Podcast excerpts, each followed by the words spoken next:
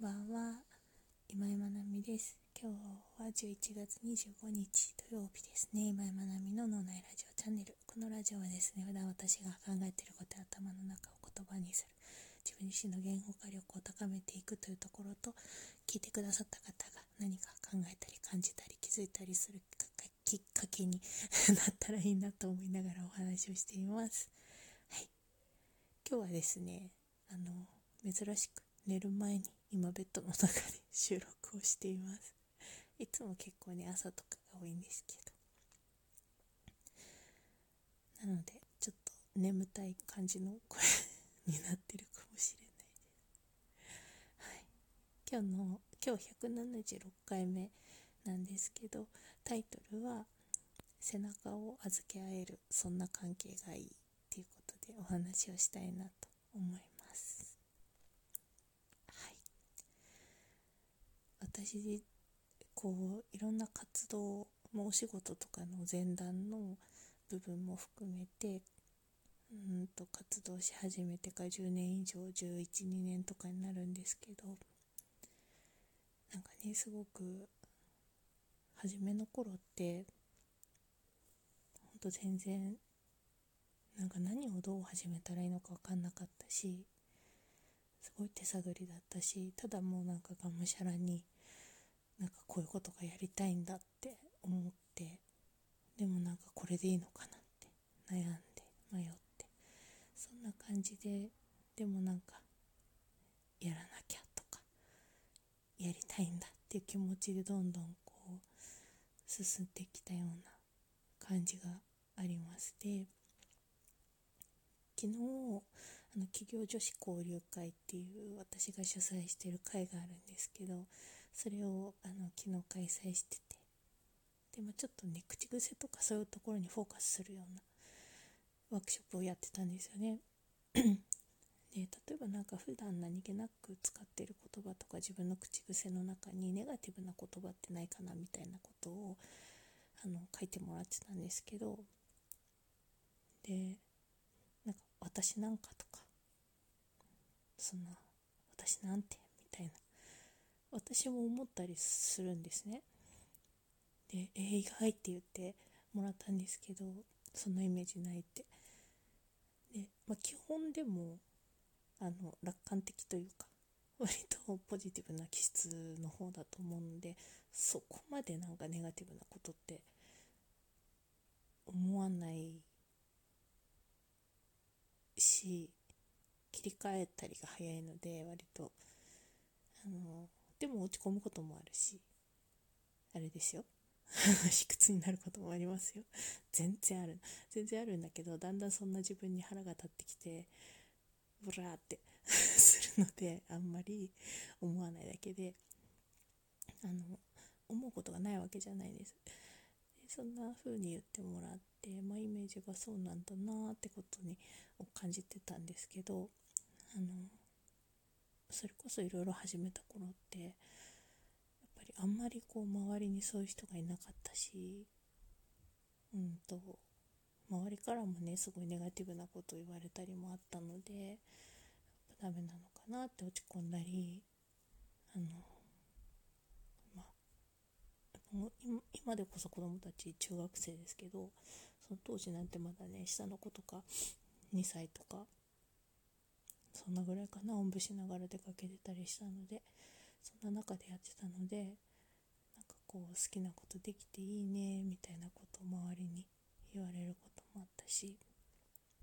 なんか旦那さんが稼ぎがいいんだねって嫌味を言われることもあったしなんかそんな感じだったんですけどあのいやなんか本当に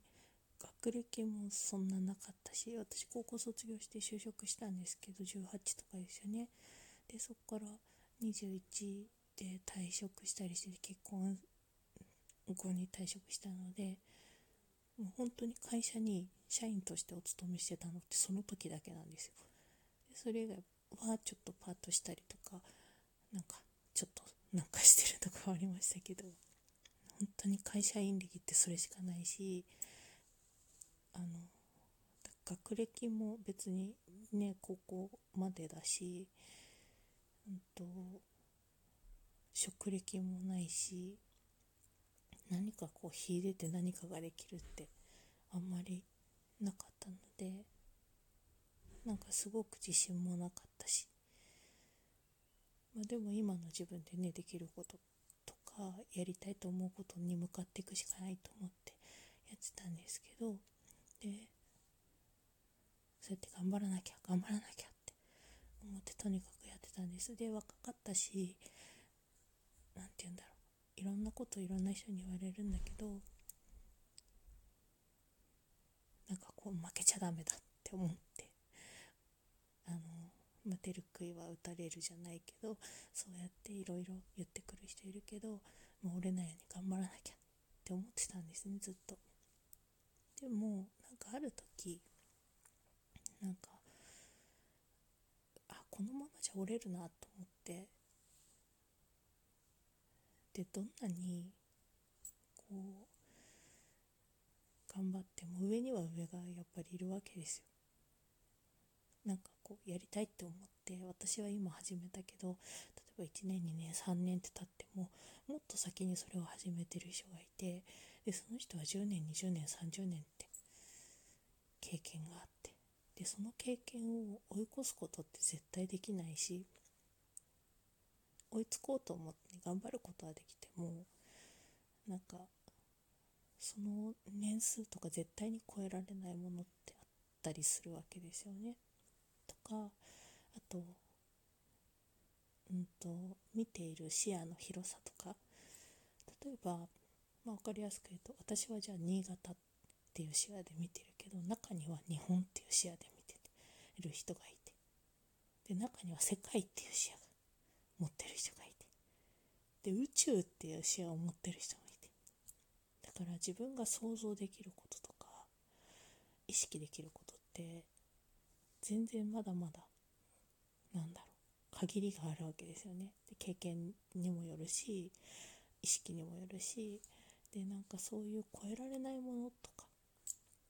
もうなんか戦ってもどうしようもないものがたくさんあるなと思って。でなんかよくよく考えると私はじゃあその宇宙が見れるようになりたいかっていうといやそうでもないんだよなみたいなことに気づいたんですよねある時。でそう思った時に、まあ、私は新潟を見ていく。そこのシェアでいいけどでもそれを自分なりに頑張っていこう。で宇宙を見る人。世界を見る人。日本を見る人。でその人はそれをしたいからしてるんであって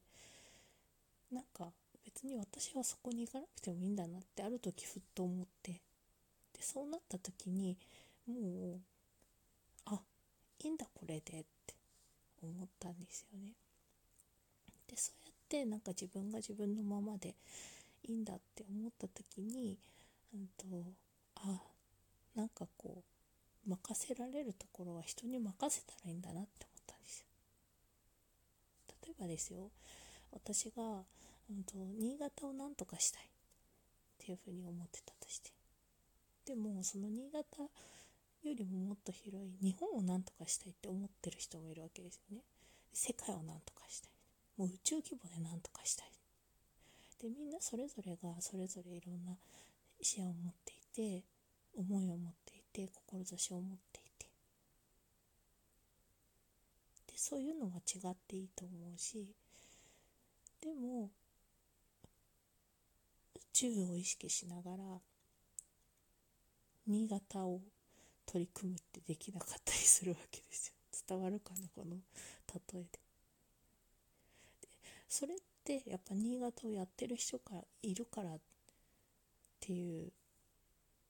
ふうに思えばいいんだなとよし私は新潟で頑張る。新潟に目を向けて頑張る。みたいな。でも宇宙は任せたぞ。みたいな。それがね全然知らない人でも。政治家とかねそうだよね。市議がいて県議がいてで国会議員がいて。たいなそういうふうな立場の違う人がいて、まあ、政治家さんに、ね、任せられるかどうかは今は別問題で置いといてなんかその国会議員の人がじゃあ新潟だけやってるってわけにはいかないわけじゃないですか。ね、そうなったらやっぱ新潟を担う人がいっていう風にその小さい単位を頑張る人がいてで大きいところを頑張る人がいてでそれはその役割の違いであって別に何がいいとかどれがいい大きければ素晴らしいってわけじゃない。って思ったんですよね。でそうなった時にその自分が頑張りたいって思うところを頑張る。お仕事でもそうですよね。自分がやりたいと思うところを頑張る。でもやっぱ一人で立ってるってすごく大変なんですよね。でそうなった時になんかもう自分の見れない部分を見てくれてる人とか担えない部分を担ってくれてる人とかそういう人たちとこう背中を預け合えたらいいなっていうのをすごく思ったんですね。うん。OK こっちは任せてって私がちゃんと見てるよってその代わりそっち任してよってで後ろに目はついてないからお互いが背中を合わせて預け合って自分たちの向かうべきところに向かっていくみたいななんかそんな関係性がいいなっていうふうに思っていてそういう人たちがこう集まれる機会を企業女子交流会とかみたいな感じで作っていたりします。はい、私のそんな思いを今日はちょっとお話をしてみました。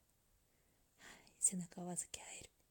そんな関係性がいいなって思ってます。はい今日も一日お疲れ様でした。おやすみなさい。なんか夜だから初めての